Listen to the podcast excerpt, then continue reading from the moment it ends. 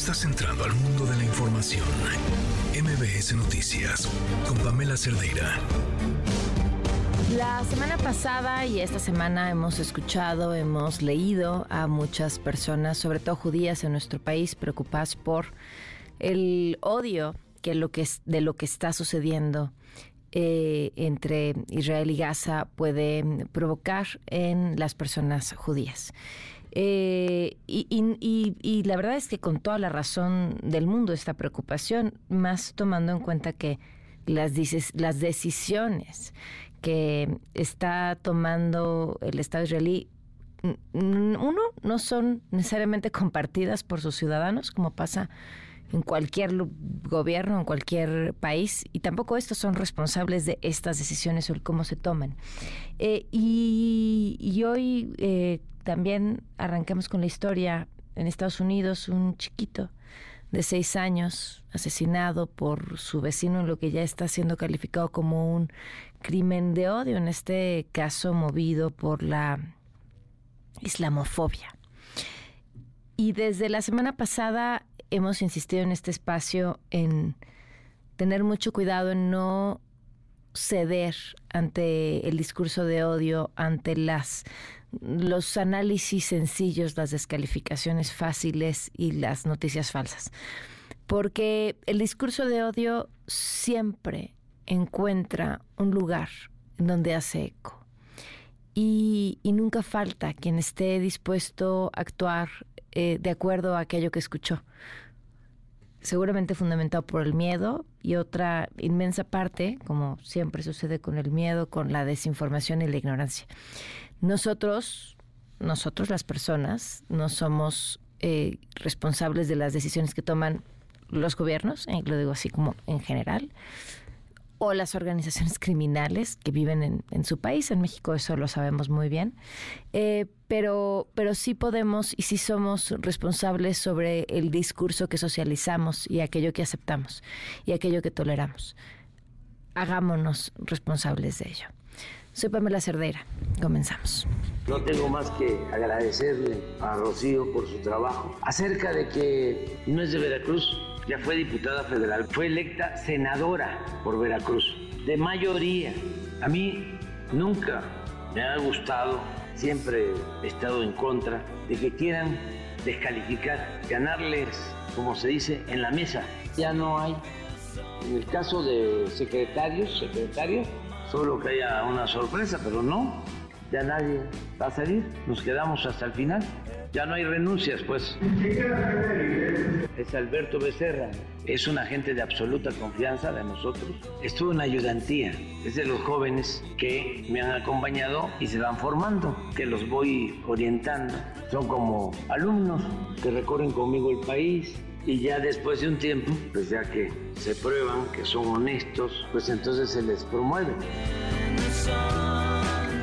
Lamentamos mucho que Morena y sus aliados ataquen al Poder Judicial porque no se dobla, porque hay una ministra presidenta que ha tenido las agallas de defender al Poder Judicial y ahora los quieren doblar por la vía del presupuesto. Creo que tenemos que dejar a salvo las pensiones de los trabajadores, sé que se van a movilizar, los trabajadores tienen derecho a tener sus pensiones. Morena se debe dar cuenta que tener un aguinaldo digno es algo que puede tener un ministro, un juez. Lo indigno es que Nacho Valle se robe 12 mil millones de pesos. Eh, lo indigno es toda la corruptela que hay en este gobierno.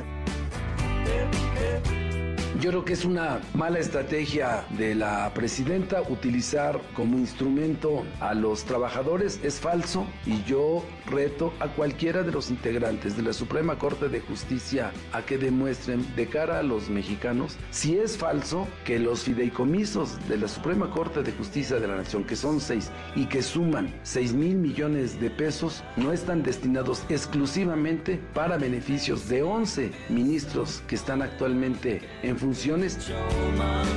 Y ahí vemos las manifestaciones de los trabajadores, que no son los ministros, pues hoy en la Corte y seguramente mañana y pasado aquí, porque han ahorrado toda su vida lo que es válido, lo que es correcto. No dice el presidente que primero los que menos tienen no son los trabajadores que han eh, juntado sus fondos de retiro a los que va a afectar. Otra vez la demagogia del presidente, eh, su visceralidad, eh, es un pleito que tiene con la Corte porque la Corte ha aplicado la Constitución y eso al presidente parece disgustarle. El enemigo público de la administración morenista es el Poder Judicial. No conforme con que día con día son agredidos los ministros y los jueces por hacer valer la ley y defender los derechos humanos del pueblo de México, hoy se enfrentan a una reforma que busca quitarles presupuesto y así dinamitarlos. Morena quiere apropiarse de más de 15 mil millones de pesos de 13 fideicomisos con los que cuenta el Poder Judicial. ¿Para qué quieren ese dinero? ¿Para despilfarrarlo en las obras inservibles que tienen obsesionado a este gobierno? El IMSS está listo para asumir su parte en este esfuerzo. Las 12.7 millones de vacunas de influenza que nos corresponden a nosotros aplicar, las casi, bueno, más, casi 7 millones de vacunas de COVID que están planteadas que apliquemos nosotros, desde luego a, nuestro personal, pero también a adultos mayores, personas con comorbilidad, a quienes está indicada esta, esta vacunación. Muy buenas tardes, gracias por acompañarnos en este lunes 16 de octubre del 2023 empezando una semana más. El teléfono en cabina 5166125, el número de WhatsApp 5533329585, Twitter, Facebook, Instagram, TikTok me encuentran como Pam Cerdeira y vámonos de una vez con la información. En Bruselas, un ataque terrorista que terminó con la vida de dos personas de origen sueco. El responsable, un hombre que descendió de una moto y disparado en pleno centro de Bruselas. Tras los hechos, el gobierno activó un centro de crisis ante la sospecha de que este haya sido un ataque terrorista y se elevó el nivel de alerta a cuatro, el cual indica que se trata de una amenaza seria. En otros temas, en Medio Oriente continúan los enfrentamientos entre Israel y el grupo Hamas. Al mismo tiempo, siguen los esfuerzos para evacuar a palestinos en Gaza ante la inminente llegada de las fuerzas israelíes. La información la tiene Hanna Beris. Hanna, ¿cómo están? Buenas tardes. Hola, buenas tardes, buenas noches. Aquí Pamela, o que decir ya buenos días. Es la una de la mañana aquí ya del, del eh, martes 17, pero ustedes están todavía en el lunes, así que buenas tardes con las informaciones desde aquí, nada sencillas, por cierto, décimo día de la guerra desatada por la invasión terrorista de Hamas el sábado 7 de octubre a las seis y media de la mañana. Hoy, por primera vez, el portavoz del brazo armado de Hamas, de esta organización terrorista, conocido como Abu Obaida, dijo que Hamas tiene en sus manos entre 200 y 250 israelíes secuestrados, también ciudadanos extranjeros. Alegó en lo que Israel condena como mentira descarada y guerra psicológica, que una trampa, dice, una, un engaño dicen los israelíes, alegó que los eh, visitantes, que los extranjeros, entre los 250, 200, son huéspedes de Hamas, cuando está claro que fueron secuestrados en forma brutal desde sus casas en el sur de Gaza, y diciendo que hay una diferencia entre los extranjeros y los que son solamente israelíes. Todo esto era una en un intento evidente de parte de Hamas de ejercer presión psicológica, eh, muy compleja la situación en el terreno, ciudadanos extranjeros tratando de salir de Gaza por el pasaje que conecta con Egipto, es en Rafah al sur, mientras Israel continúa atacando posiciones de Hamas, más que nada en la zona eh, que ha sido abandonada ya por eh,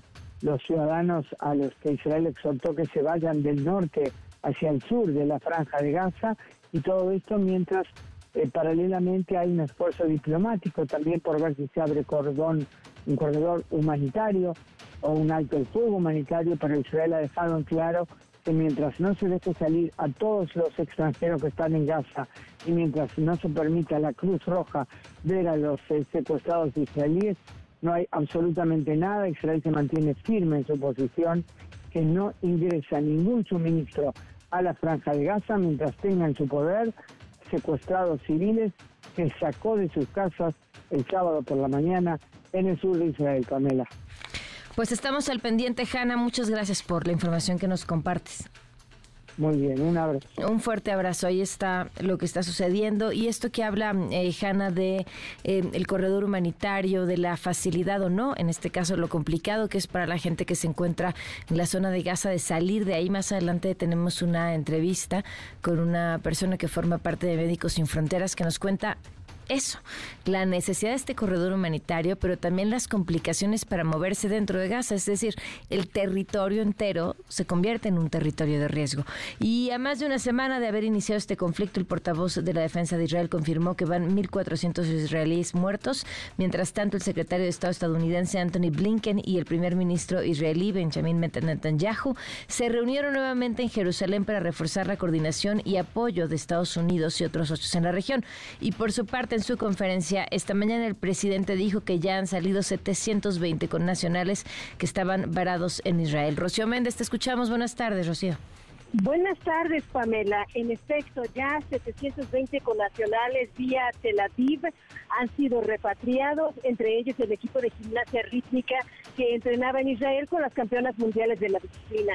Así lo indicó el presidente Andrés Manuel López Obrador al abanderar a la delegación mexicana que nos va a representar en los Juegos Panamericanos de Santiago de Chile la fuimos a buscar junto con otros compañeros porque estaban participando en competencias de preparación en Israel y como se presentó desgraciadamente este conflicto, se tomó la decisión de traer a mexicanos y también de otras nacionalidades que deseaban protegerse y se enviaron aviones de la Fuerza Aérea hasta Hoy ya han salido de Tel Aviv 720 mexicanos que estaban en Israel. Y estas deportistas pues van ahora a Santiago de Chile.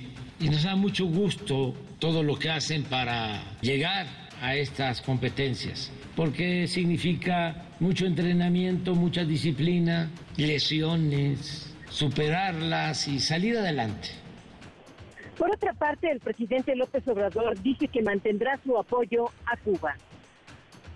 En todo lo que nosotros podamos ayudar al pueblo de Cuba lo vamos a hacer, incluido petróleo, porque es un pueblo que está padeciendo un bloqueo inhumano, injusto, y nosotros no podemos darle la espalda al pueblo de Cuba y no tenemos que pedirle permiso a ningún gobierno extranjero somos un país libre, independiente, soberano.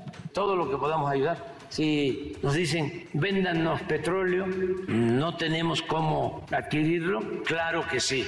Cuando les eh, pedimos nosotros, ayúdennos, porque no tenemos médicos especialistas, incluso cuando la pandemia vinieron médicos y están trabajando médicos cubanos especialistas en nuestro país. Yo respeto, ¿no? A los que piensan de otra manera, nosotros llegamos aquí a favor de la justicia y del humanismo. Y si eso es ser comunista, populista, que me apunten en la lista.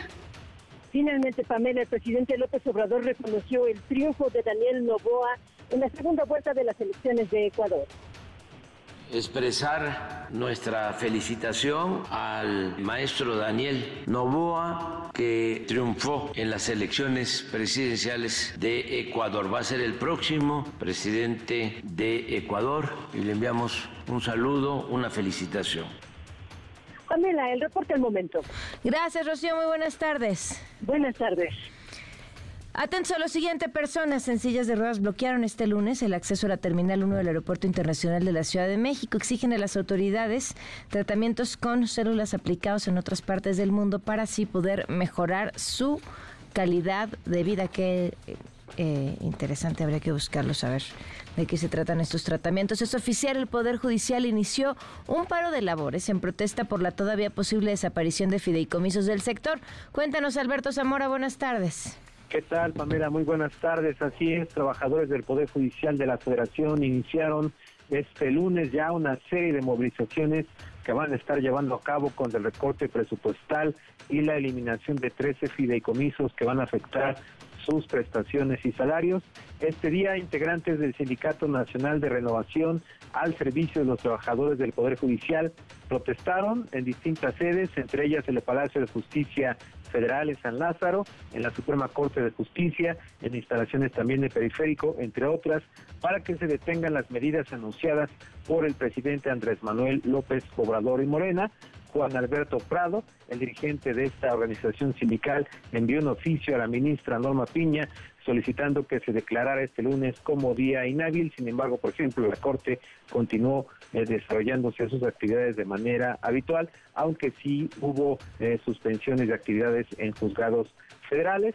Hay que mencionar que después de esta de este oficio que se envió, el dirigente de esta organización sindical, junto con un grupo de trabajadores, eh, acudieron a la Cámara de Diputados para solicitar a la presidenta de ese órgano legislativo, Marcela Guerra, que se le permita expresar en tribuna su inconformidad eh, por el ajuste al presupuesto y la desaparición de los fideicomisos. Advirtió que si no son atendidas sus demandas, incluyendo ya también están mencionando el tema de un aumento salarial, podría convocarse a un paro a nivel nacional. Escuchemos. Porque atrás del trabajador hay una familia y atrás de esa familia hay muchas responsabilidades.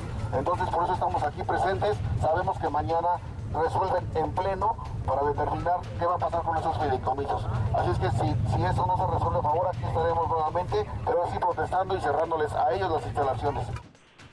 Ah, son alrededor de 80 juzgados y tribunales de la Ciudad de México y de Puebla que se han sumado a esta suspensión de actividades convocada para este día. Ya el Sindicato de Trabajadores del Poder Judicial, junto con el Colegio de Secretarios y Actuarios de la Judicatura Federal, han convocado para una manifestación el día de mañana en todos los centros de trabajo en el país. Sería alrededor de las 8 de la mañana. Pamela, el reporte. Gracias, buenas tardes. Gracias, buenas tardes. La barra mexicana de abogados afirmó que es inadmisible e injustificado el recorte que se pretende aprobar desde San Lázaro el presupuesto del Poder Judicial y por otro lado, el líder de Morena en la Cámara de Diputados señaló a la presidenta de la Suprema Corte, Norma Piña, por engañar a los trabajadores al hacerles creer que esta decisión afectará a los trabajadores del sector. Yo creo que es una mala estrategia de la presidenta utilizar como instrumento a los trabajadores. Es falso y yo reto a cualquiera de los integrantes de la Suprema Corte de Justicia a que demuestren de cara a los mexicanos si es falso que los fideicomisos de la Suprema Corte de Justicia de la Nación, que son seis y que suman seis mil millones de pesos, no están destinados exclusivamente para beneficios de 11 ministros que están actualmente en y 22 en retiro. Y en respuesta, el líder del PRD en la Cámara de Diputados, Luis Cházaro, respondió a Ignacio Mier y aseguró que lo que busca con esta propuesta es únicamente debilitar al Poder Judicial. Son exactamente los mismos fideicomisos, no se crearon a partir de la llegada de la ministra Piña, se pretende utilizar como un debilitamiento al Poder Judicial y su autonomía. No, se repiten las, la demagogia, al contrario, yo reto a Nacho Mier a que demuestre que esos fideicomisos están para el uso exclusivo de excesos de los ministros de la Suprema Corte bueno, y así se van a ir uno y otro. En Chihuahua, unas 6.000 escuelas se fueron a paro de labores por la reciente resolución que frenó otra vez la entrega de libros de texto.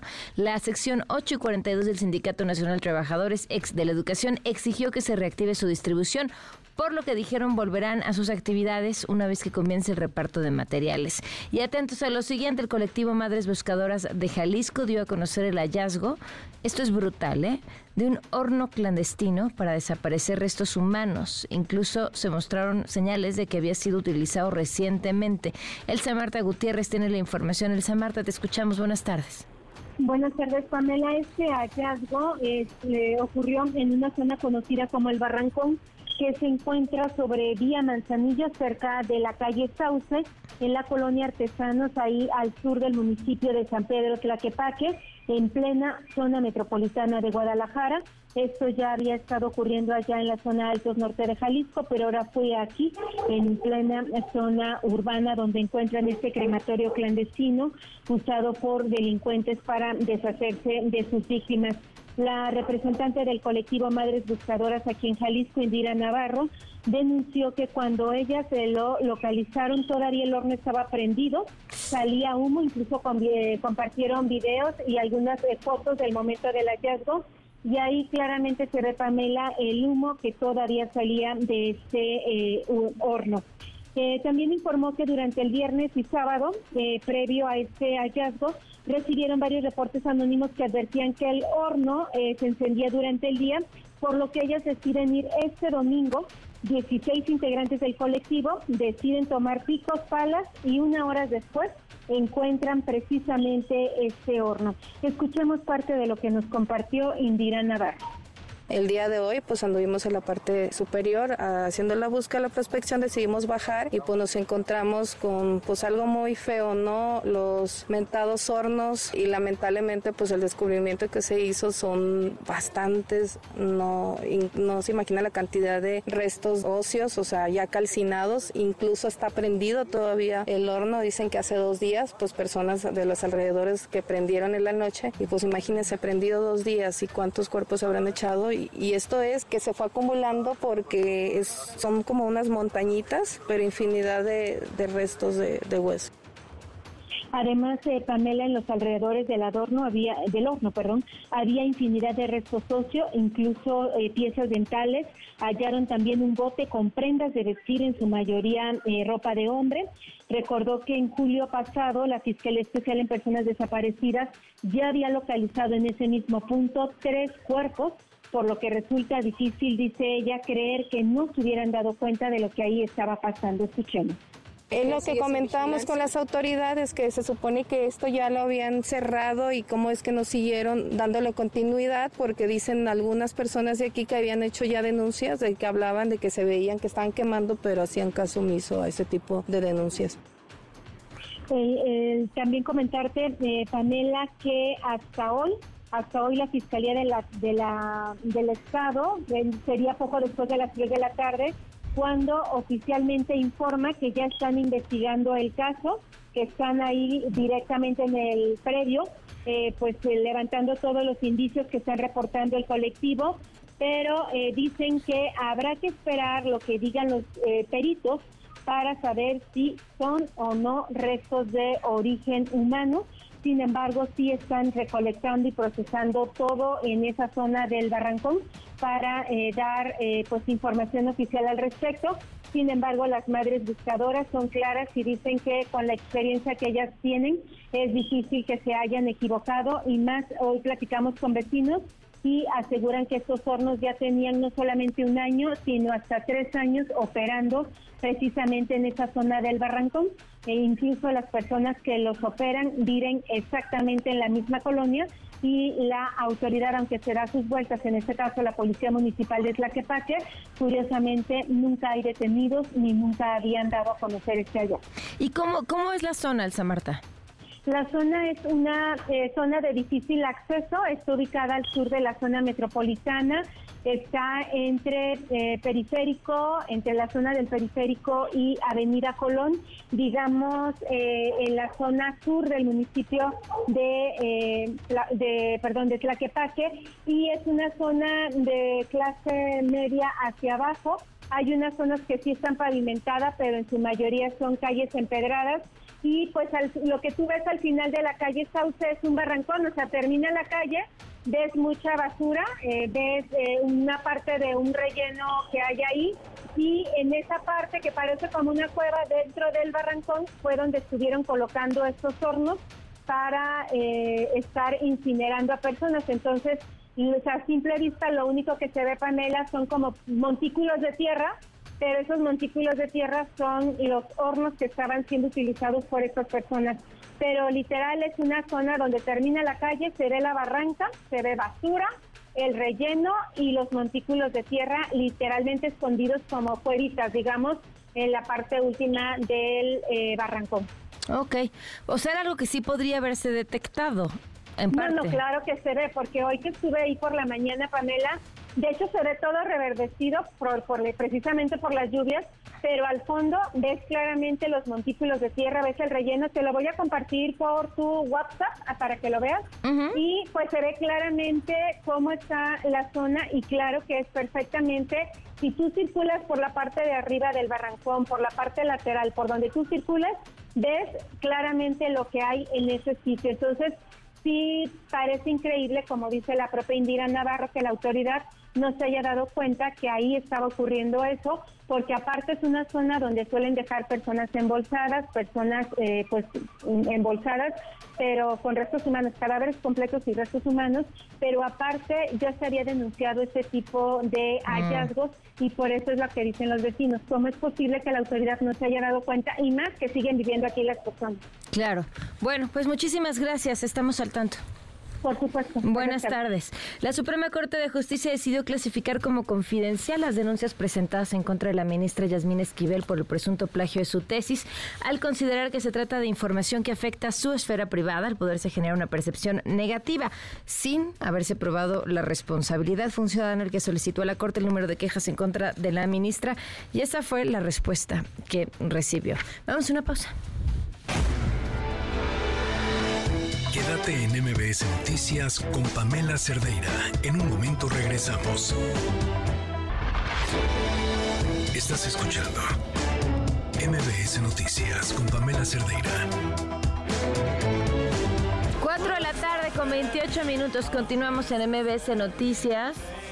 Este, le agradezco mucho a Gilberto González, secretario general del Sindicato de Trabajadores del Poder Judicial de la Federación, que nos acompañe. ¿Cómo está, Gilberto? Buenas tardes. A sus órdenes agradecido por el espacio que me brindan. Bueno, pues, ¿cómo están? ¿Cómo, cómo, cómo están todos los trabajadores del Poder Judicial? Pues, este, muy molestos. La verdad, les soy franco.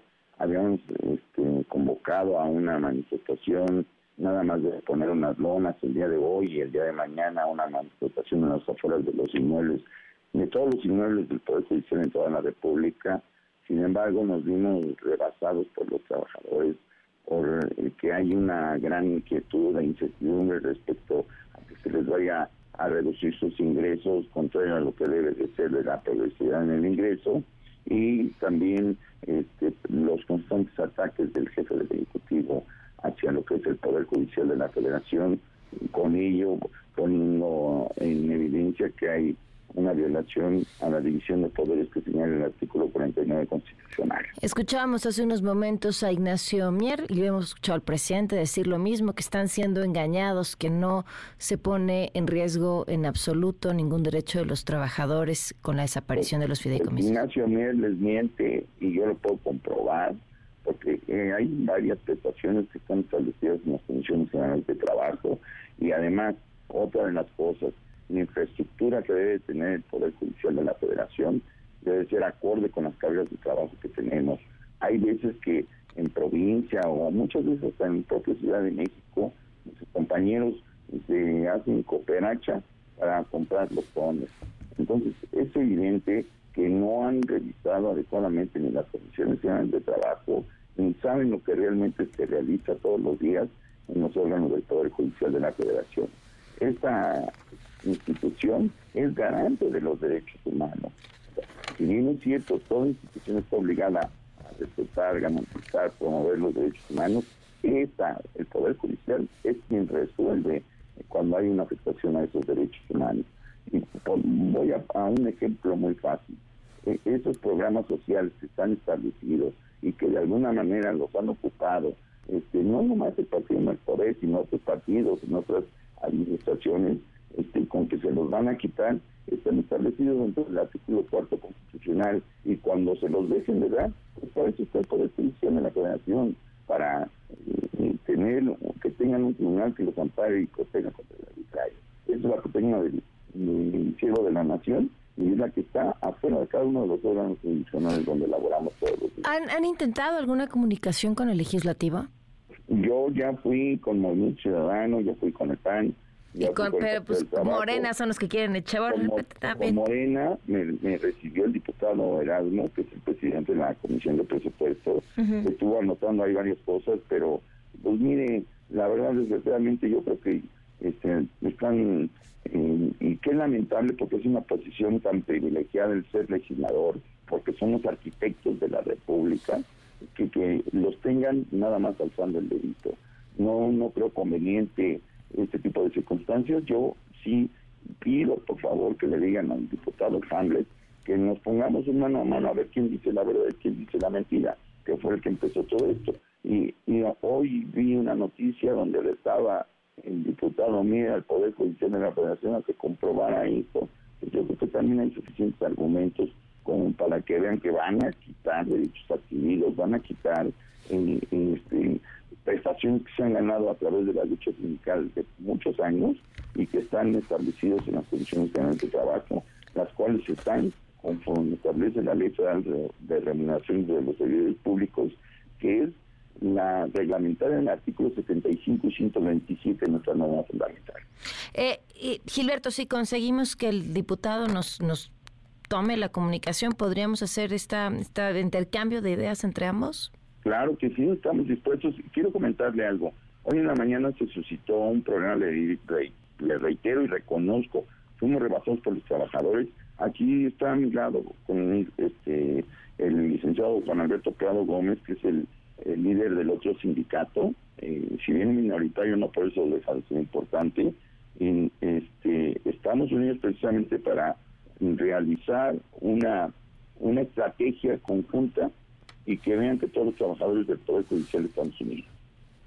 Eh, ¿a, qué, ¿A qué se refiere con fuimos superados por los trabajadores? ¿Qué esperaba? Porque este, se salió de control. O sea, yo había, yo había este, convocado a, nada más a la toma de, o sea, a que se pusieran las mantas en todos los inmuebles del Poder Judicial en toda la República.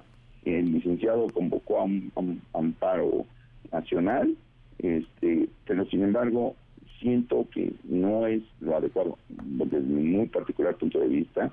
Ahorita estamos charlando a ver cómo nos organizamos, cuál es la mejor decisión para ambos y también sin afectar la ciudadanía. Esto es muy importante.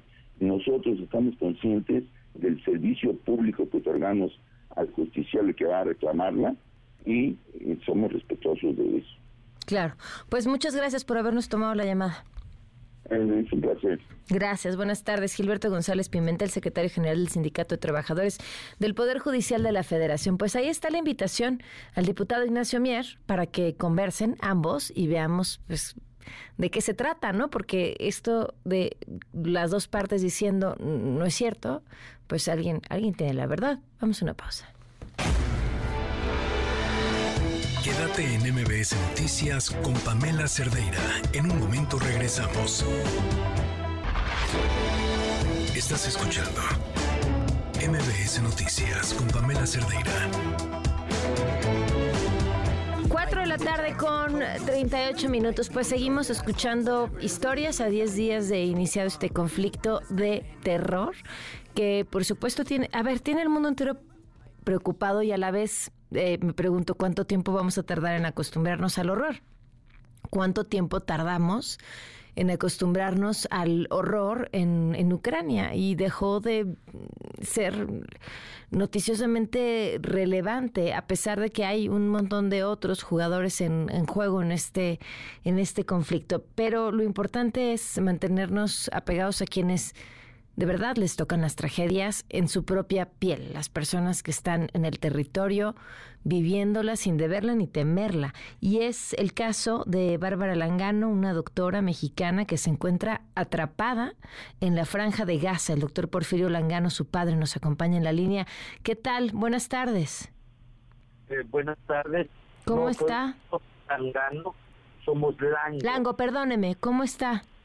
Eh, pues bien, afortunadamente, este, pues esperando que la, que la opinión internacional, que, la comunidad internacional intervenga para convencer a los bandos en conflicto de que permitan la apertura de un corredor eh, humanitario. ¿Cómo fue que llegó Bárbara ahí? ¿Por qué estaba ahí? ¿Cuánto tiempo lleva? Bueno, lleva. Bueno, mi hija eh, en esta ocasión ella llegó a, Gaza a finales de abril de este año. ¿Sí? ¿A qué iba? Ella ya no regresó, eh, ya no, ella regresó porque contrajo matrimonio con un nacional palestino. Ok. ¿Y ha podido tener, ha podido comunicarse con ella desde que inició el conflicto? Afortunadamente todavía hemos podido comunicarnos. ¿Qué le dice? Ella me, me consuela diciéndome que está bien. Y sin embargo, el tiempo se está acabando. ¿En qué zona de Gaza está? ella está en la, en familia de su esposo. La verdad no no sé exactamente cómo se llama el lugar en donde ella se encuentra, pero está a, 30 o 40 minutos de, de transporte hacia la frontera de Rafah. Él le ha dicho que le falte algo, ha pedido algún tipo de ayuda e incluso es posible otorgársela. Eh, ella no me ha pedido ningún tipo de, ayuda, no se ha quejado conmigo de ninguna falta de nada, ¿verdad? ¿Por qué? Porque está consciente de que no, aunque yo quisiera llevar... No se puede hacer nada. Es imposible, ¿verdad? Claro. ¿Y alguna eh, representación mexicana cercana que les haya dado algún tipo de asistencia? Definitivamente, las embajadas de, de México en Palestina y la embajada en Egipto, de, eh, personal específico para y especializado en este tipo de situaciones para atender el caso de mi hija y encuentran en contacto directo casi continuamente. ¿Ella está buscando salir o aún no? Mira, en la en este momento en una de las noticias que estaba viendo, más de un millón de gente se están buscando salir. Así es. Pero, su hija no le ha dicho. Yo no. Mi hija quiere salir. Ah, quiere salir, ok. Y está, esperando comunicación por parte de la representación mexicana para que así suceda en el momento en el que se pueda. No, no depende de la representación mexicana. ¿De la representación bueno. mexicana está haciendo todo lo necesario desde el punto de vista diplomático y lo que humanamente pueden hacer como diplomáticos. Esto depende de que las partes en conflicto eh, permitan la creación de un corredor, humanitario. Sí, eso es lo que se necesita. Algo que le parezca importante que la gente que nos está escuchando conozca. Eh, es muy importante que la gente conozca, estén enterados de que la población de la franja de Gaza, eh, más de la mitad, son menores de 14 años. La mayoría de los adultos jóvenes andan entre los 18 a los 30 años y además mucha gente este, pues ya anciana. Claro. Pues muchísimas gracias por tomarnos la llamada, eh, doctor Porfirio. Ojalá pronto pueda estar con su hija. Muchísimas gracias. Gracias, buenas tardes el doctor Porfirio Lango, padre de Bárbara, quien se encuentra pues eh, varada en Gaza como, como escuchaban. Y así como está, tantas otras historias. Y esto, esto que dice él sobre quién es esa población en Gaza, eh, no es en vano. Eh, y creo que se ha dicho en este espacio muchas veces y hay que recordarlo.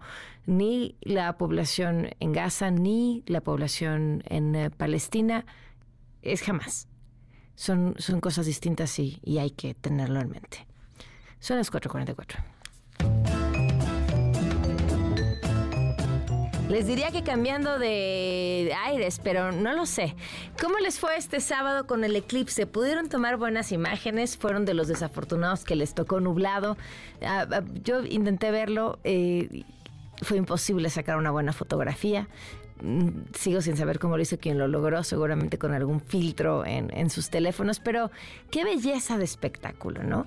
Y, bueno, pues ahí estaba, la ciencia por todos lados, sobre todo en los medios de comunicación, recordándonos la importancia de no ver de manera directa al sol, cosa que nunca debe hacerse, tampoco durante un eclipse, eh, qué es lo que estaba pasando, cuál era el fenómeno astronómico detrás, pero bueno, pues nunca, nunca faltan quienes quieren aprovecharlo políticamente. Y por cosas como estas nos merecemos el fin del mundo.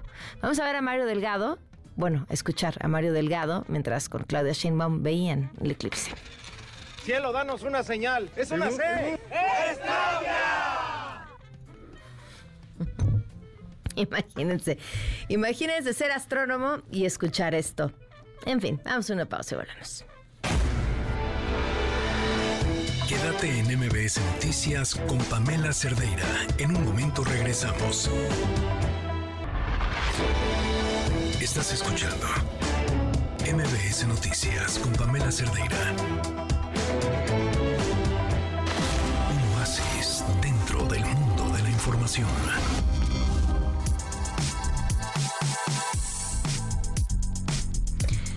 Adán Serret, ¿cómo estás? Muy buenas tardes. Hola, Pam, muy buenas tardes. Muy feliz, como siempre, de saludarte, de hablar de libros y de comenzar la semana siempre con una charla literaria. Es maravilloso. En este caso, querida Pam, es este, una autora muy importante, mexicana, muy querida, muy que se deja leer muy bien, es muy generosa con los lectores, que es Mónica Lavine y es Ay, fantástica. libros. Es muy, muy buena escritora, Pam. Y eh, con su más reciente novela, Tomada de un viejo amor, y para quienes les guste Mónica Lavín van a amar este libro. A mí me gusta muchísimo, Pam. Es una historia de amor, tal como podemos ver en el título, y una historia con una gran riqueza. Sucede en un pueblo al norte del país en los años eh, 40, en los tempranos años 40, es decir, un México ahí donde todavía era bastante provinciano, este norte del país, eh, con dos familias muy importantes, una que se dedica al vino y otra al algodón. Y sucede allí, Pam, vienen los entre seis y tres hijos eh, ricos de una novela, que una sobrina muy guapa de 19 años se enamora de su tío seductor, el hermano de su padre. Eh, ellos saben, tienen una atracción fuertísima, saben que el uno y el otro eh, se gustan y toman la decisión de eh, estar juntos, de volverse amantes en este pequeño pueblo. Nadie se da cuenta a ciertas qué es lo que está pasando, es solo un secreto entre ellos, pero sucede precisamente en ese pequeño pueblo en los años 40, imagínate Pam, pues que ellos no van a poder estar nunca juntos y el tío de una manera bastante comodina, muy de la época también, toma la decisión de casarse con una mujer eh, muy acaudalada en ese pequeño pueblo. Entonces, es esta historia de amor pues, de ellos dos que se quieren muchísimo, que se desean físicamente profunda, de, manera profunda y que tienen eh, eh, acceso a estar juntos, pero no ante el público, entonces ante el mundo. Es una novela de descubrimiento también de esta joven enamorada de su tío, que bueno, luego viene a la Ciudad de México en los años 40, Pam, que hay una ebullición cultural fuertísima, pues están recién llegados los exiliados españoles, hay figuras como Diego Rivera, como Agustín Lara, que toman, tienen toda la fuerza de, esta sociedad y además que ella descubre que esta sociedad mexicana de los años 40 es una ciudad muy tolerante, es una ciudad muy tolerante donde eh, Nahui Olin, eh, Carmen Modagón dejó a su esposo que era gay para irse con el doctor Atli y hacer fotos desnuda, ella misma pintarse desnuda, donde estaba Frida Kahlo, como ya dijimos, María Félix también eh, casándose y divorciando una y otra vez, un mundo mucho más cercano a ella. Es una novela muy, muy rica esta de Mónica Lavín, tonada de un viejo humor para disfrutar esta cosa hermosa de un buen libro, ¿no, Pam? De, de, de, amores, de romances, de sexo, pero también de un gran descubrimiento que creo que es de los grandes eh, momentos siempre de la novela, ¿no? Descubrir quién eres y hacia dónde quieres ir de la novela en general y Mónica Lavín tiene este sello particular también. Vendidísimo, Adán. Mónica, lo que sea de Mónica Lavín, sí, por supuesto que sí. Oye, ¿y tenemos eh, recomendaciones? Vamos a escucharlas, Pam, qué, qué alegría. Bien. Te recomiendo el libro de Dioses y Mendigos, escrito por José María Bermúdez de Castro. Ese libro habla acerca del el proceso de la evolución humana, prácticamente desde que éramos monos hace millones de años y cómo hemos ido evolucionando a través de diferentes etapas y a lo largo del tiempo. Es un libro muy especial porque aborda un tema muy complejo de una manera muy sencilla y de una manera muy fácil de digerir. Creo que es pues vital que algo tan un tema tan difícil lo hagan este sencillo. Me gustaría recomendarte el libro Te espero el fin del mundo. Es una novela romántica, todo el tiempo te mantiene atrapado. Me encantó cómo actuaron los padres del personaje principal y me gustaría que todos lo leyeran. Está muy lindo. El libro que yo recomiendo es el de Colorín Colorado de Odín Peirón. Es un libro que trata de una princesa que va a ser rescatada por un príncipe al pelear con un dragón. A lo largo del libro te vas dando cuenta que en realidad la única persona que tiene que pelear contra ese dragón eres tú para ser rescatada. Esos miedos y esos monstruos que viven en ti. Adán, ¿algo que agregar? Me encantan las tres recomendaciones. A mí todos los libros que tengan que ver con la evolución humana, los homínidos, Pitecantropos, cómo llegamos a estar aquí, me apasiona profundamente. Y bueno, la otra también una novela de amor, que hoy así con este grito se antoja mucho con un cafecito de entrada, una novela eh, apasionada. Y bueno, también la última recomendación me pareció muy, muy, muy interesante sobre un crecimiento intelectual. Me encanta. Muy bien, pues Adán, te mando un fuerte abrazo y muchísimas gracias por tus recomendaciones. Fuerte, fuerte abrazo, Pam. Gracias a ti y a todo el auditorio. Que sean muy feliz lunes. Gracias. Vamos a una pausa y volvemos. Quédate en MBS Noticias con Pamela Cerdeira. En un momento regresamos. Estás escuchando MBS Noticias con Pamela Cerdeira. Son ya casi las 5 de la tarde, un minutito. El teléfono en cabina 5166125. El número de WhatsApp 5533329585. En Twitter, Facebook, Instagram, TikTok. Me encuentran como Pam Cerdeira. Vámonos con la información. Una encuesta llevada a cabo por Wendy Márquez reveló que entre los aspirantes a la jefatura de gobierno de la Ciudad de México por parte de Morena, Omar García Harfush tiene las preferencias con un 39% em, de gente que votaría por él, mientras que del lado opositor Margarita Zavala quien se impuso ante Santiago Taboada y Sandra Cuevas con un 14% empatados. Qué interesantes respuestas. En otros temas, la famosa taquería El Borrego Viudo quedó asegurada por la Fiscalía General de Justicia. Cuéntanos, Juan Carlos Alarcón, buenas tardes. Gracias, Pamela. Muy buenas tardes. No solo está clausurada la taquería del Borrego Viudo tras la agresión a comensales, sino también quedó asegurada por la Fiscalía General de Justicia Capitalina por el delito de lesiones dolosas. El inmueble también está incluido en la investigación que inició el Ministerio Público por la agresión a una pareja por empleados de la taquería. Por esa razón, personal de la Fiscalía instaló sellos o llamadas también fajillas de aseguramiento en el inmueble ubicado en la Avenida Revolución, casi esquina con Viaducto Miguel Alemán, en la colonia Tacubaya, que pertenece a la alcaldía Miguel Hidalgo. La policía capitalina detuvo a un trabajador de ese establecimiento que fue señalado por uno de los comensales agredido como el responsable de las lesiones que ocasionó. Se trata de Ángel Contreras Faros, no, no, eh, Juan Carlos, vamos a ver si podemos retomar esta comunicación a través de otra vía porque se está cortando muchísimo y entendemos. Mientras tanto, les cuento, la Secretaría de Relaciones Exteriores confirmó el regreso a México de dos aeronaves utilizadas en este puente humanitario para traer de vuelta a los mexicanos que estaban en Israel. Se prevé que esta noche lleguen al Aeropuerto Internacional Felipe Ángeles. Mientras tanto, Jesús Ramírez, el vocero de la presidencia, dio a conocer que siguen los esfuerzos para contactar al grupo Hamas para tratar la liberación de Orión Hernández e Ilana Gritsevsky, ambos con nacionales que forman parte de los rehenes. Además, dijo también se está tratando con Israel el tema de Bárbara Lango, justo acabábamos de platicar con su papá, la médica que quedó varada en medio del conflicto en la franja de Gaza. Ahora sí te escuchamos, Juan Carlos, buenas tardes. Sí, efectivamente, gracias. De nuevo cuenta, muy buenas tardes. Bueno, pues informábamos que esta taquería denominada El Borrego Viudo, que ha tenido ya pues muchos problemas en los últimos años, eh, se está asegurada por parte de la Fiscalía General de Justicia, no solamente con clausura, sino también con fajillas de aseguramiento, porque forma parte de la investigación por el delito de lesiones dolosas.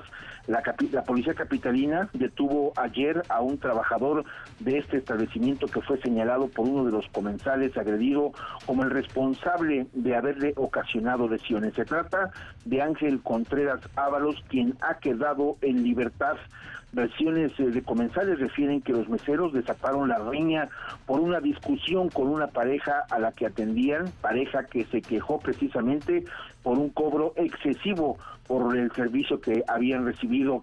En la riña participaron varios empleados que arremetieron contra el agraviado al que le causaron diversas lesiones. Los oficiales detuvieron al principal implicado, al que se le trasladó y presentó ante el Ministerio Público. Sin embargo, te comento que pues este joven ha quedado en libertad. El Ministerio Público consideró que no había flagrancia al momento de la intervención de los uniformados, solamente un señalamiento, pero que no existían los datos de pruebas suficientes para iniciar un proceso penal en su contra contra. Así es que pues este caso queda impune, solamente están los sellos de aseguramiento por parte de la Fiscalía y también los sellos de clausura por parte de la Alcaldía Miguel Hidalgo y esto es parte de lo que se ha registrado en las últimas horas en torno a este caso nuevamente polémico de la taquería El Borrego Viudo. Pamela, el reporte que tengo. Gracias Juan Carlos, buenas tardes. Buenas tardes. Y en Chihuahua, el cantante Víctor Bravo fue secuestrado mientras se encontraba cantando en un escenario. Delante con la información, Fernando Reyes, corresponsal de MBS. Te escuchamos. Buenas tardes, Fernando. Así es, Pamela. Muy buenas tardes. Pues sí, mira, como lo comenta, fue este 15 eh, de octubre cuando el cantante conocido como Víctor Manuel Bravo eh, fue privado de la libertad cuando se encontraba pues, ofreciendo un concierto en un reconocido drive-in de la ciudad de Hidalgo del Parral. Este establecimiento conocido como La Cabaña pues se dedica a la presentación de estos artistas del regional mexicano. Eh, Víctor Manuel Bravo es el cantante del grupo conocido como la Edición 210, quienes estaban presentándose en el escenario cuando un grupo de tres sujetos fuertemente armados y con capuchas ingresaron al establecimiento eh, sin mediar palabras se llevaron al cantante, pues fue este, secuestrado frente a la mirada atónita de todos los asistentes y pues desde entonces no se sabe nada de su paradero. Eh, los familiares pues, han confirmado el hecho, dicen que al momento del secuestro, pues el cantante al estar arriba del escenario no llevaba ni su cartera ni su teléfono, pues por lo que no han podido rastrear el, paradero de, su celular.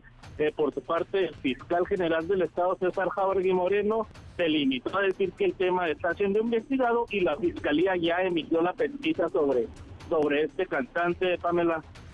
Ok, pues estamos al pendiente. Gracias, Fernando. Seguiremos pendientes, cualquier cosa estaremos informando. Muy buenas tardes. Buenas tardes. Ocho alumnas del Poli, todas víctimas de uno de sus compañeros, que ejerció violencia digital en su contra al editar sus fotos y venderlas, exigieron una disculpa pública por parte de la institución y una sanción por parte de la Fiscalía General de Justicia Capitalina en contra de este sujeto. Hace poco más de una semana, el estudiante fue sorprendido con una tablet en donde tenía imágenes de ocho de sus compañeras y otras fotografías íntimas de más personas que insisto, no eran además, eh, digo, eh, pues es que ya, ¿qué podemos decir? Malos si son y también igualmente malos si no son. O sea, si se trata de una imagen tuya íntima, no tendría por qué tenerlo, pero una imagen editada en la que no es tu cuerpo, pero es tu rostro tampoco tampoco tendría por qué tenerlo y mucho menos estarlo divulgando. En más información, desde el Instituto Nacional Electoral, la consejera Claudia Zavala dijo que debe mantenerse la propuesta de paridad de género para las próximas elecciones. Yo estoy convencida que la propuesta debe ser la que se presentó desde el área técnica y quizá atendiendo argumentativamente las inquietudes que presentaron en el grupo de trabajo. Y tenemos que llegar a la conclusión de eh, avanzar hacia la paridad sustantiva en gubernaturas. Todavía nos faltan, todavía no llegamos al 50% de mujeres gobernadoras y por eso hoy la necesidad de implementar una acción específica para que se postulen las mujeres.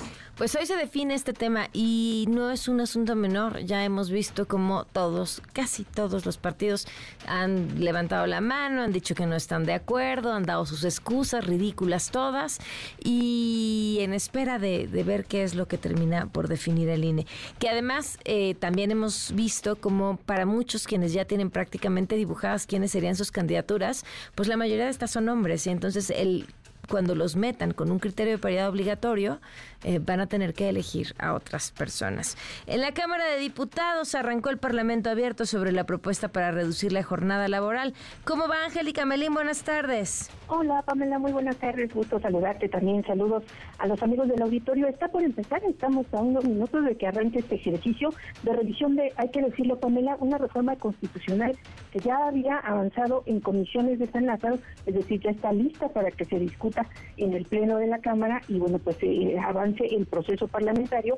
Se trata de una reforma eh, constitucional reglamentaria del artículo 123 que tiene que ver con asuntos laborales, la reducción de la jornada laboral de 48 a 40 horas semanales y esto implicaría que los trabajadores en el país tendrían eh, por garantía dos días de descanso al menos a la semana, es decir, pues, eh, jornadas laborales de cinco días. Eh, esto se va a discutir en Parlamento abierto, aunque la iniciativa, el dictamen, decíamos, Pamela, ya está aprobado en comisiones y bueno, pues los congresistas están en espera de que inicie este ejercicio de debate. Quienes lo convocaron, los legisladores de Morena, han dicho que, bueno, pues se está convocando este ejercicio de discusión después de que ya se aprobó este proyecto, la mayoría en San Lázaro, ¿para qué? Pues para que se le dé mayor sostén y mayor, digamos, respaldo en materia de a esta situación de la reducción de la jornada laboral. Vamos a escuchar lo que al respecto dijo Pamela, el coordinador parlamentario del PRD, Luis Chazaro, quien, bueno, pues dice que su bancada está a favor de este tema. Vamos a escucharlo a que los foros sirvan de insumo para las modificaciones legislativas. Hubo foros de Parlamento abierto para la ley eléctrica de Barlet, nada se modificó. Hubo foros de Parlamento abierto en donde no invitaron al INE siquiera cuando íbamos a modificar la ley electoral. Por lo tanto, que no sean los foros de Parlamento abierto solamente un, un pretexto para, para decir que hubo foros de Parlamento abierto. Vamos a discutir con mucha apertura el tema de las horas de trabajo y vamos a ver de escuchar a las partes y hay que buscar que las leyes beneficien a todos. El ejercicio no sea simulación, decía el diputado Luis Cházaro, refrendo que su bancada si va a favor. Escuchamos de nueva cuenta. Bueno, en un principio nosotros somos un partido de izquierda, socialdemócrata, y acompañaríamos que los trabajadores, sin poner en riesgo la viabilidad de las empresas, puedan tener la reducción de, de este horario. En esta inauguración del Parlamento Abierto se prevé la participación, Pamela, de especialistas en materia laboral y también de representantes del sector tanto patronal como empresarial para discutir este tema de las 40 y la reducción de la jornada laboral de 48 a 40 horas. ¿A qué estamos pendientes? Oye, pues sí, habrá que escuchar con atención, pero es cierto, normalmente hacen eh, el, el Parlamento Abierto y no cambian, aunque en el Parlamento Abierto se diga lo contrario ni una coma porque ya lo tienen claro. Ahora en esta ocasión lo aceptan, que ya lo hicieron, ya lo casi, casi lo aprobaron, o al menos en comisiones, pero quieren darle respaldo a lo que ya ellos daban por hecho. En fin, será interesante. Gracias. Aquí, Pamela, hasta luego. Buenas tardes. Y ojo a lo siguiente, desde hoy arrancan las sesiones de la COFEPRIS con empresas farmacéuticas para evaluar las solicitudes para que se pueda vender en el país la vacuna contra COVID-19. Hatsiri, cuéntanos, buenas tardes. Hatsiri.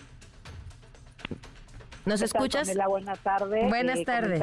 que en la sesión pública el Comité de Moléculas Nuevas de la COFEPRIS aprobó que se otorgue el registro sanitario a la vacuna contra COVID-19 de Pfizer, esto con el objetivo de su comercialización aquí en nuestro país.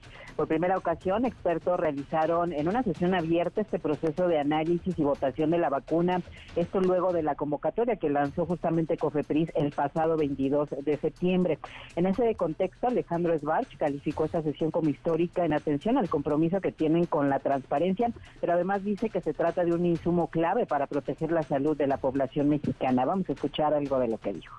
Durante las siguientes sesiones podremos conocer la información técnico-científica de cuatro vacunas que sin duda fueron muy importantes para cubrir las necesidades durante la pandemia por COVID-19. Además, sentamos un precedente trascendental para la región, pues como autoridad sanitaria que revisó y autorizó el mayor número de vacunas COVID-19 en el mundo, dejamos claro que la política de acceso para México y los más de 12 países que reconocen nuestra institución como propias se fortalece.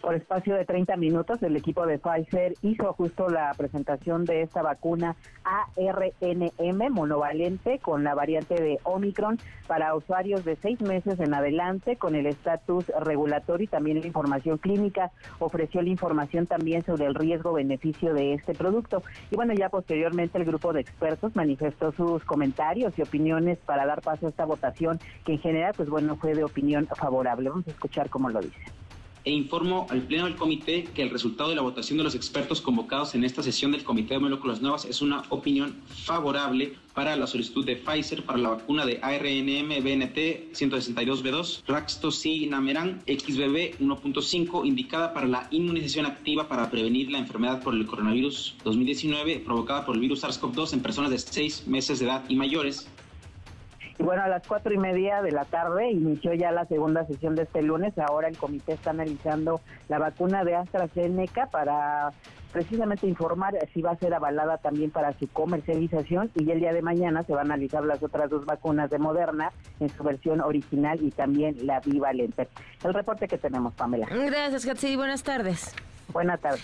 Tras la polémica por los nuevos libros de texto, la Coparmex y 80 organizaciones presentaron la plataforma Niños que sí aprendan. Es la voz del director de este grupo empresarial, José Medina Mora.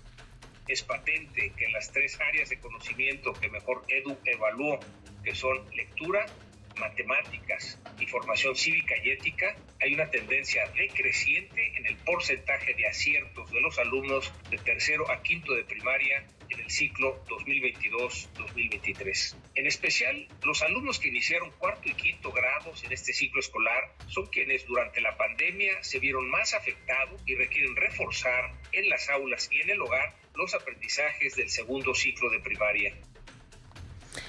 Bueno, y el Consejo Judicial Ciudadano avaló la opinión para que Ernestina Godoy siga en su cargo al frente de la Fiscalía de la Ciudad de México. Adrián Jiménez, con la información te escuchamos. Adrián, buenas tardes. Buenas tardes, Pam. Te saludo con gusto, igual que al auditorio, con ocho votos a favor, dos en contra y una abstención. Este lunes, el Consejo Judicial Ciudadano aprobó la opinión en sentido positivo para que sea ratificada en el cargo por un periodo más de cuatro años la fiscal Ernestina Godoy en sesión virtual para garantizar la seguridad de los integrantes de este órgano ante las protestas que se han registrado en sesiones anteriores. Jorge Nader, presidente del Consejo Judicial, recordó que la evaluación de desempeño que realizaron no es vinculante y la ratificación estará en manos del Congreso capitalino la o el fiscal podrá ser ratificado, leo textualmente, por un periodo más a propuesta de este Consejo. Por su parte, el artículo 46, apartado C, inciso 8 de la señalada Constitución, dispone que el Congreso nombrará a la persona titular de la Fiscalía General de Justicia. De lo anterior se sigue que es competencia del Congreso de la Ciudad de México no de este Consejo, nombrar o ratificar a la persona titular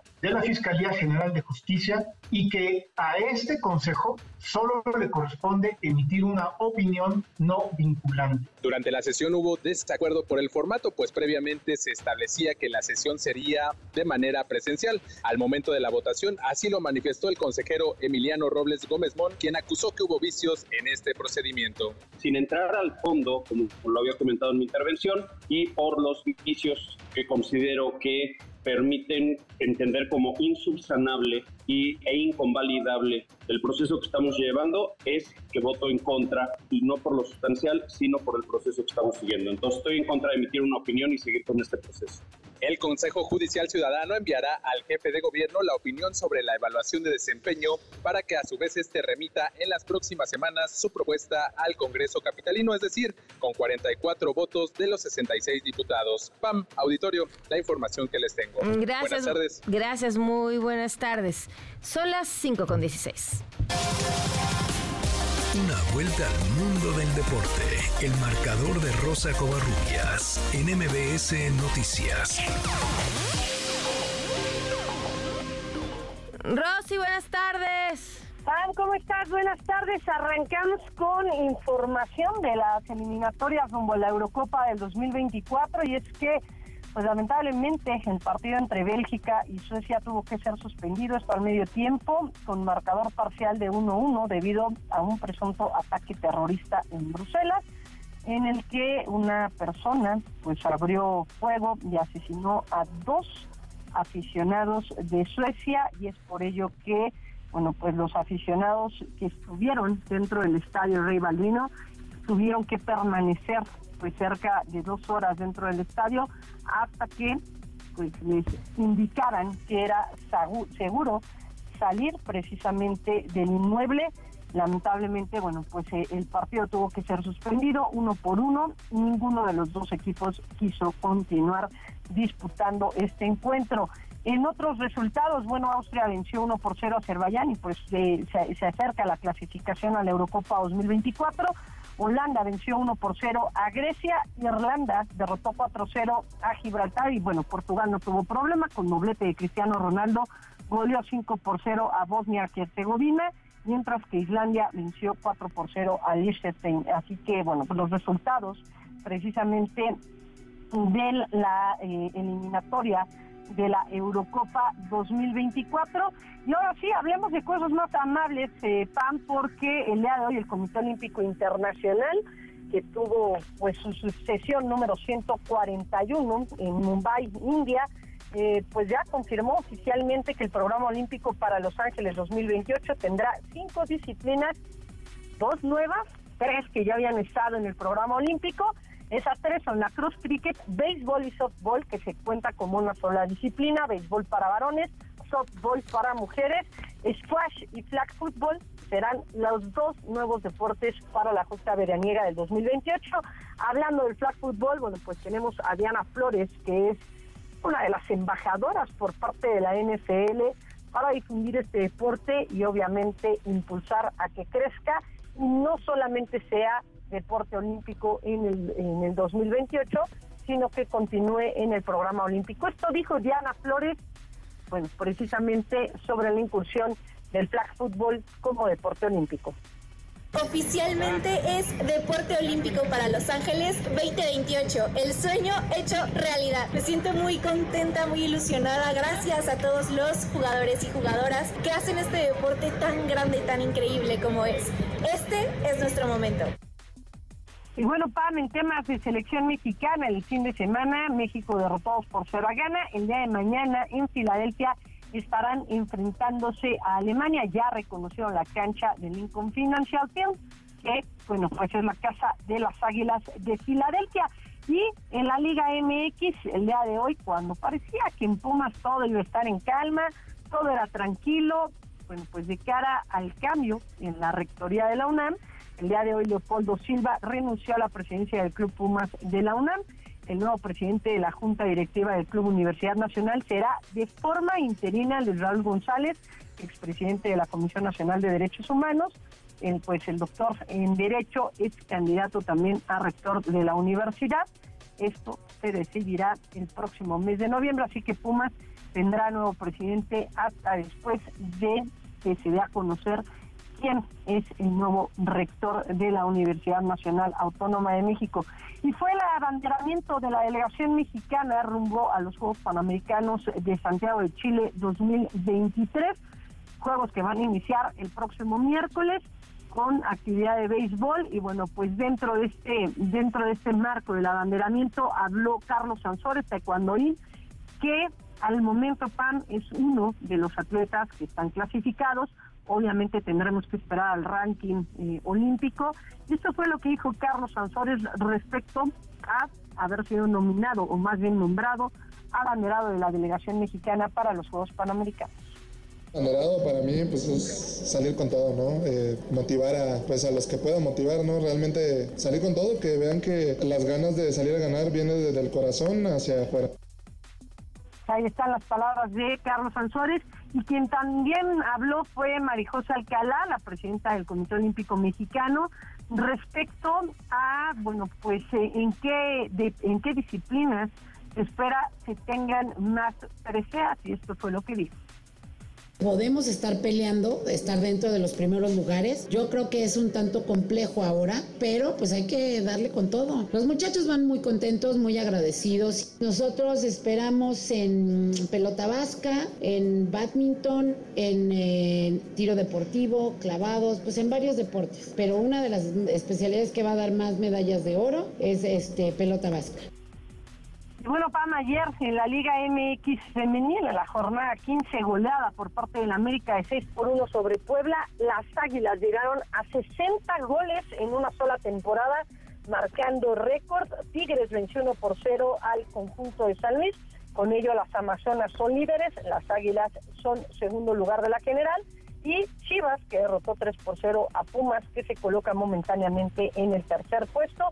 El día de Monterrey estará enfrentando a Mazatlán y Pachuca y, Querétaro están empatando sin goles en estos momentos. PAN ya inició también la actividad de las eh, series de campeonato de las grandes de las grandes ligas. Ayer los Rangers de Texas derrotaron a los Astros de Houston y bueno, pues hoy se está jugando el segundo partido de esta serie. PAM, la información deportiva. Perfecto, Rosy, un fuerte abrazo, gracias. Un abrazo, bonita tarde. Buenas tardes, damos una pausa y volvemos.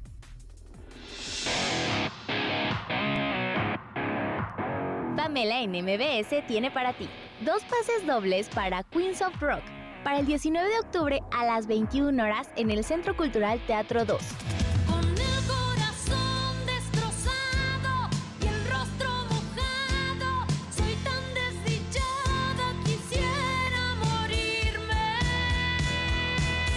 Pases dobles para Mentidrags para el 19 de octubre a las 20.30 horas en el Teatro Aldama.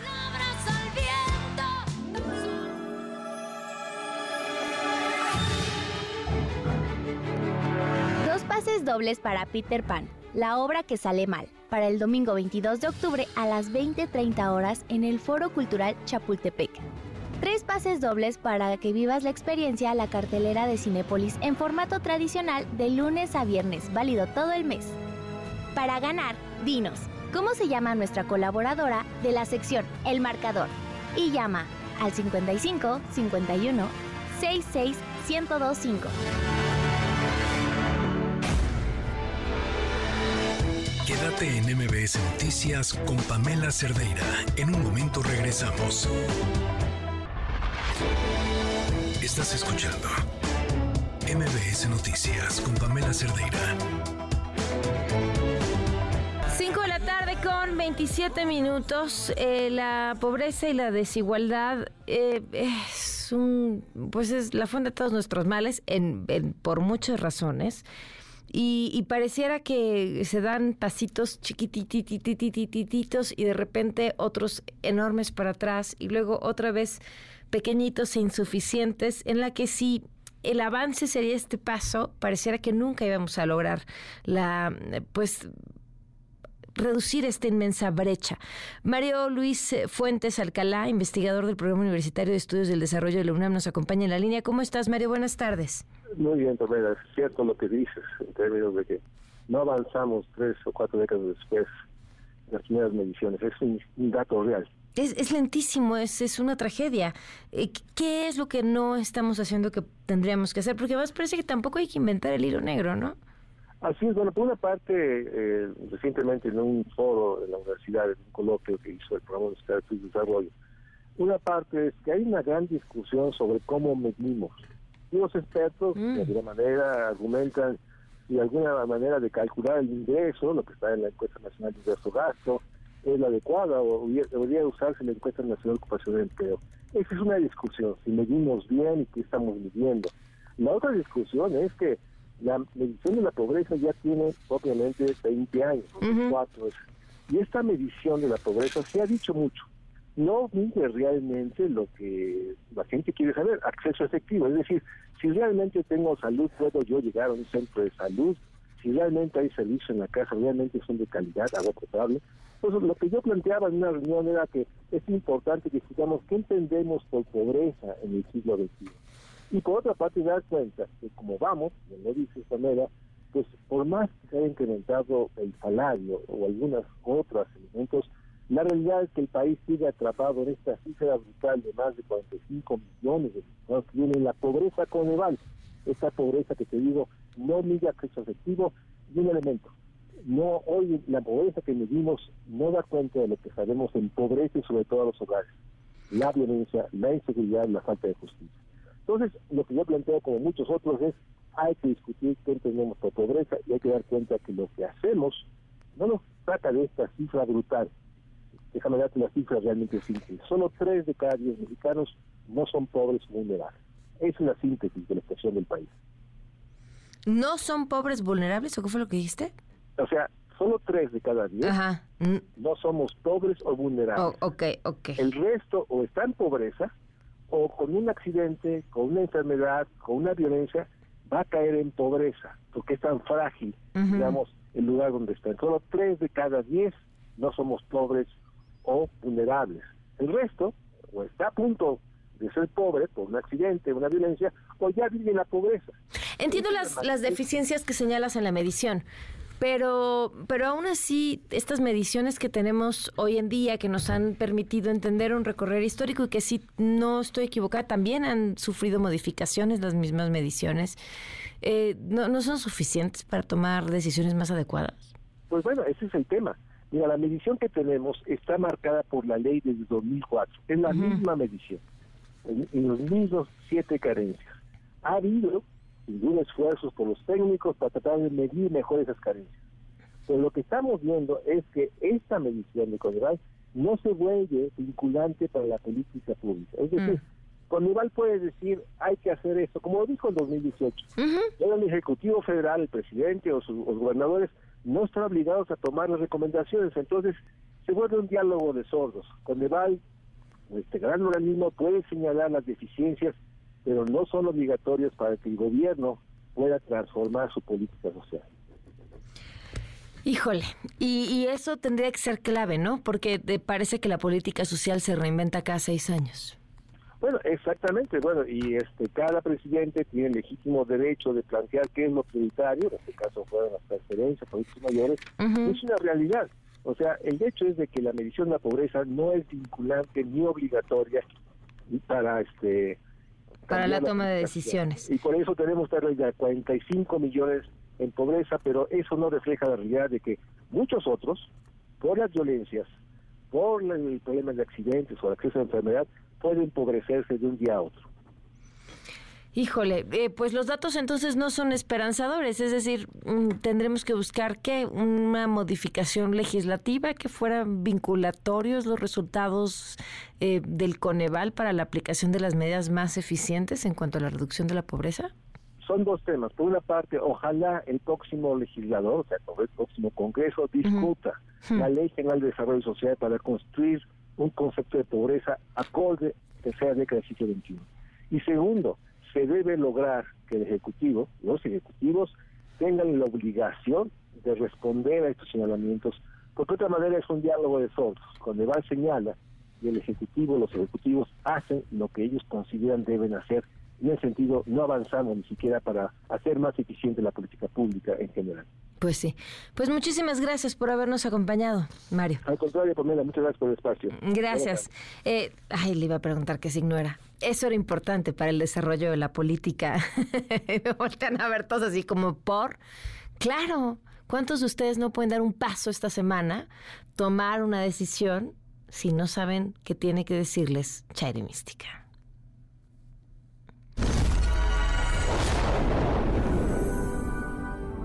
La voz de Chairi Mística llega a ti. Amigos, aquí los guiaremos mediante los astros por la senda que debes recorrer para combatirlos. Si creen que esto es falso, nosotros tenemos otros datos. Chairi Mística viene desde tierras lejanas a ayudarte en tu carrera pop política para que dé los frutos que esperas. Fuero, hueso, candidatura 2024. Solo envía Pamela más tu signo zodiacal al 1025 y recibirás información importante que no debes dejar pasar.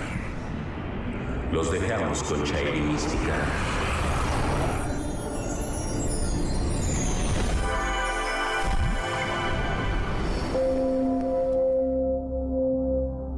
Pamela, los conflictos internacionales son bien fáciles de resolver. Basta con escuchar los sabios consejos que se dan desde Palacio Nacional y los excelentes resultados de su implementación en el país. El doctor Hugo López Gatel ha estado muy ocupado dando entrevistas y declaraciones bastante jocosas, no aptas para familiares de las víctimas por COVID. Piscis. Huguito, los astros tienen un mensaje para ti. Por cada afectado por tu manejo de la pandemia, hay un funcionario de Morena que comprará votos para ti. Tú detente contra las denuncias, tu fiscal carnal. Para saber hacia dónde apunta el bastón de mando, hay que leer los tweets de José Ramón López Beltrán. Aries. Monchito, el cosmos te felicita por tu habilidad para esconder en un lindo paseo familiar un mensaje propagandista al más puro estilo del Partido Verde. Tu Secretaría de la Suerte, Publicidad 4T. La ignorancia de Alejandro Moreno no tiene límites. Tauro. Alito, tu horóscopo político te recomienda informarte bien. Los legisladores de Morena se caracterizan por leer todas y cada una de las iniciativas del Ejecutivo sin saltarse ni una coma. Tu gadget de la suerte, la grabadora. La austeridad de Mario Delgado solo necesita templete y equipo de sonido. Géminis. Mayito, tu líder aplaude tu advertencia a los mejores posicionados. Nadie tiene asegurada la candidatura. Que le pregunten a Marce. Tu mitin de la suerte, el AMLO Fest. El eclipse manda una señal a Claudia Sheinbaum. Cáncer. Clau, por si no fuera suficiente la manera de hablar, las propuestas y amenazas y todo el aparato del Estado, los planetas te felicitan por hacer campaña desde las obras del gobierno en turno. Tu encuesta de la suerte, todas las que puedas pagar. Clara Brugada está lista para ganar la encuesta. Leo. Clarita, es claro que ganarás la contienda interna. Tus rivales vienen arrastrando una mala reputación, aunque por lo menos de ellos se hablaban. Tu parque de la suerte, la artillería pesada. Hasta aquí el horóscopo político de esta semana, Pamela. El día de mañana te prometo que va a estar mucho más interesante. Tu amiga Chairi Mística.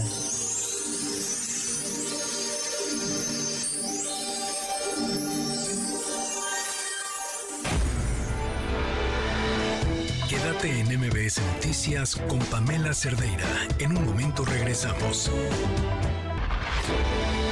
Estás escuchando MBS Noticias con Pamela Cerdeira. La información alrededor del mundo con Fausto Pretelín. Buenas tardes. Muy bien, Pamela, ¿tú qué tal? Bien, saludarte, muy bien. El que, se está cayendo el mundo en pedacitos. Sí, pues necesitaremos como un par de horas de tu noticiero para Ah, poder bueno, hablar de pues, temas no sé internacionales. si a Ana Francisca le vaya a molestar. No, Ah, que llegue pedimos- una hora más tarde. Le pedimos a Ana Francisca a ver si nos ayuda. Híjole, es que por dónde ¿No? empezar, por lo por lo nuestro No, bueno, o por yo creo que lo- por, lo, por lo cercano, porque bueno, la guerra ya, ya tiene nueve días que inició. Eh, Ecuador, yo creo que es un, un tema muy importante. Eh, gana Daniel Novoa, 20 36 Treince- años. y era- 35 años. O sea, sí es considerado completamente un outsider. Sí, tuvo un pequeño lapso. Los últimos dos años fue congresista, Mm. pero 17 años trabajando en la vida privada, empresarial. Hijo, pues, de un magnate de las bananas, de los plátanos, eh, que por cierto intentó ser presidente durante cinco ocasiones y no, no pudo hacerlo. Y su hijo, pues, a la primera se va Lo colando. consiguió. Y fíjate cómo las circunstancias, eh, no solamente el candidato, sino las circunstancias determinan quién va a ganar las elecciones. ¿no? Ahí sí, por más marketing que hagas, por más jingles o TikToks que, que uno pueda hacer, eh, es, son las circunstancias. Ecuador viene de un momento crítico, por llamarlo de una manera, en donde los cárteles de narcotráfico mexicano, especialmente el de, el de Chapo, los Chapitos, el de Sinaloa y el Nueva Generación, están en, en Ecuador operando. Y si le sumas la mafia albanesa, ¿no? También, pues bueno, el, el término, el, el- digamos que la ubicación geográfica de Ecuador es estratégica para el traslado de, de- de droga y lleva ya varios años en una situación en donde más de 400 muertos en los últimos dos años en cárceles, en disputas de pues sicarios de diferentes eh, cárteles de narcotráfico. Y poco se ha hablado de la familia del todavía presidente Guillermo Lazo. Su, aquí lo comenté alguna vez, pero muy rápido, su yerno, eh, perdón, su cuñado, su cuñado, es decir, hermano de su esposa. Lo agarraron con las manos en la masa. Él de alguna forma trabajaba la parte financiera de la industria energética de Ecuador, que es la más fuerte, y que maneja eh, pues una en parte importante del Producto, del Producto Interno Bruto. Lo agarraron eh, en- con unas grabaciones con algunos miembros de la mafia albanesa. Ok. Eso terminó por, de parte del Congreso, llevarlo a un juicio político y la constitución le permite al presidente de Ecuador, pues yo me voy, pero ustedes también. Se llama muerte cruzada. Por eso este nuevo presidente va a estar un periodo muy corto. Exactamente. Va a estar 16, 17 meses hasta mayo del año 2025. Em, Pero puede reelegirse se para puede. un periodo normal. Sí puede, sí puede reelegirse. Eh, y entonces Lazo, bueno, queda en una situación muy mala. En lugar de haber renunciado e irse, bueno, pues hace renunciar también, o más bien cierra A el. Congreso. Ajá. Y se va a renovar, bueno, ya se, está se va a renovar el, el Congreso, pero hay creo que tres elementos que son importantes para considerar por qué ganó Daniel Novoa, de 36 años de edad, con una esposa muy, eh, muy hábil con el manejo de las redes sociales, en TikTok, en Facebook, en Twitter. Mm, básicamente lo detonó, yo diría, muy comparable al caso de nuestro gobernador aquí en Nuevo León. Ok. Bueno, quito lo de nuestro porque yo vivo aquí en la Ciudad de México, pero sí del gobernador de Nuevo León, en donde la comunicación fue muy efectiva. Yo creo que atacó tres partes. Uno de ellos es la renovación de la clase política, es decir, la juventud eh, genera eh, incentivos para que jóvenes, y ahí está demostrado en las últimas horas, y empiezan a salir las eh, estadísticas sobre quiénes votaron ayer, menores de 35 años y muchas mujeres lo hicieron por, por Novoa. Eh, ese es un, segun- un primer elemento. Un segundo elemento, romper con el populismo del correísmo. Es decir, Rafael Correa estuvo muchos años en el gobierno, está, yo diría que prófugo de la justicia en términos legales, es decir, tiene una, una orden de captura por temas de corrupción. Vive en Bélgica, su esposa es belga, vive en Bélgica y eh, desde allá está operando. Tan es así que su candidata o el su partido postuló a la candidata que finalmente perdió el día de ayer, eh, Luisa González. Y eh, un tercer elemento, yo creo que el más importante es que Novoa no polarizó a la sociedad. Su campaña de no fue de polarización contra lo que hemos venido viendo en todas En partes. Latinoamérica, claro. En Latinoamérica. partes, razón. En México, en, Pol- en, en- iba a decir Polonia, porque también hubieron elecciones Sí, ayer. en Estados pero En Unidos. Colombia, en Estados Unidos, en muchas partes del mundo. Y yo creo que ese es uno de los elementos que incentivaron a muchos ecuatorianos a decir, Ya. calma, queremos calma, ¿no? No Mm. queremos un político que confronte a la mitad de la población. Y ese es uno de los elementos eh, que le da la victoria a, Daniel Novoa, en donde se preocupó más por ayudar o va a dar un, un subsidio a las mujeres embarazadas, por ejemplo, ayuda en- y con, con bajos ingresos, va a ayudar también a los ancianos, es decir, esa fue su campaña, fue una campaña en positivo, Mm. no una campaña en negativo. Y por eso digo que las circunstancias juegan un papel muy importante. El primer tema que preocupa a los ecuatorianos es la inseguridad, producto del narcotráfico en su país. Ese es gravísimo.